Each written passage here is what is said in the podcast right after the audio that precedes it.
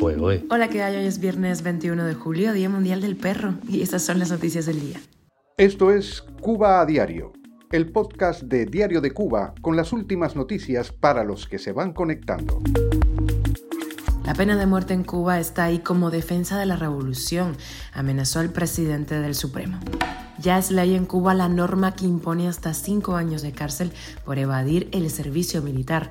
Te damos los detalles. La policía arresta a un grupo de adolescentes y jóvenes que ejecutaban asaltos en Santi Espíritus. Los precios siguen en ascenso y el gobierno reconoce que no puede frenarlos.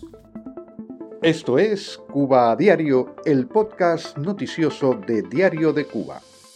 El presidente del Tribunal Supremo Popular, Rubén Remigio Ferro, amenazó con la aplicación de la pena de muerte como defensa del régimen cubano y de la cacariada tranquilidad ciudadana en una intervención este jueves en la Asamblea Nacional del Poder Popular, donde quedó aprobada sin sorpresas la nueva ley del Código Penal Militar. La pena de muerte está incluida en la nueva ley penal cubana, a pesar de las críticas de diferentes organizaciones internacionales. De hecho, el régimen incrementó en cuatro el número de delitos a los que puede aplicarla como castigo. Si en el Código Penal anterior eran 20, el que entró en vigor el 1 de diciembre de 2023 contiene 24 delitos que pueden ser penados con pena de muerte. Los cuatro delitos sancionables con la pena máxima añadidos al nuevo Código Penal son delitos contra la seguridad del Estado. De los 24 totales, más de la mitad de los que pueden ser sancionados con esta pena máxima son delitos de esta naturaleza. Cuba a diario. Y ojo porque la Asamblea Nacional del Poder Popular reunida en La Habana aprobó el jueves la nueva ley del Código Penal Militar, entre cuyos artículos está la sanción de hasta cinco años de cárcel para los jóvenes que evadan el servicio militar activo. La norma aparece cuando un movimiento espontáneo en Cuba cobra fuerza entre familiares de jóvenes en edad de servicio, sobre todo a raíz de la muerte de varios reclutas de las brigadas de bomberos que trataron de apagar el fuego en la base de supertanqueros de Matanzas en agosto del año 2022 del año pasado. En ese momento, numerosas personas, familias, expresaron a través de las redes sociales su oposición a que sus hijos cumplieran el servicio militar. Y el Ministerio del Interior de Santi Espíritus informó del arresto de una presunta banda delictiva integrada por casi dos decenas de jóvenes que habrían provocado riñas callejeras y realizado asaltos en las calles de esa ciudad, provocando graves daños a las víctimas.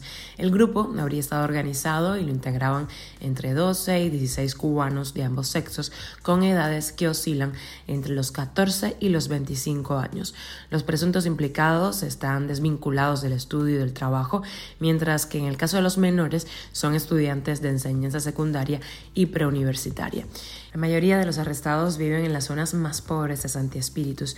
Mientras el gobierno cubano promueve una imagen de país seguro para el turismo, los cubanos siguen expresando temor por la ola de criminalidad a través de las redes sociales. Cuba a diario. Y los precios en Cuba han aumentado un 18% en lo que va de 2023 y un 45% con respecto a igual periodo de 2022 Así lo reportó el diario oficial Gramma.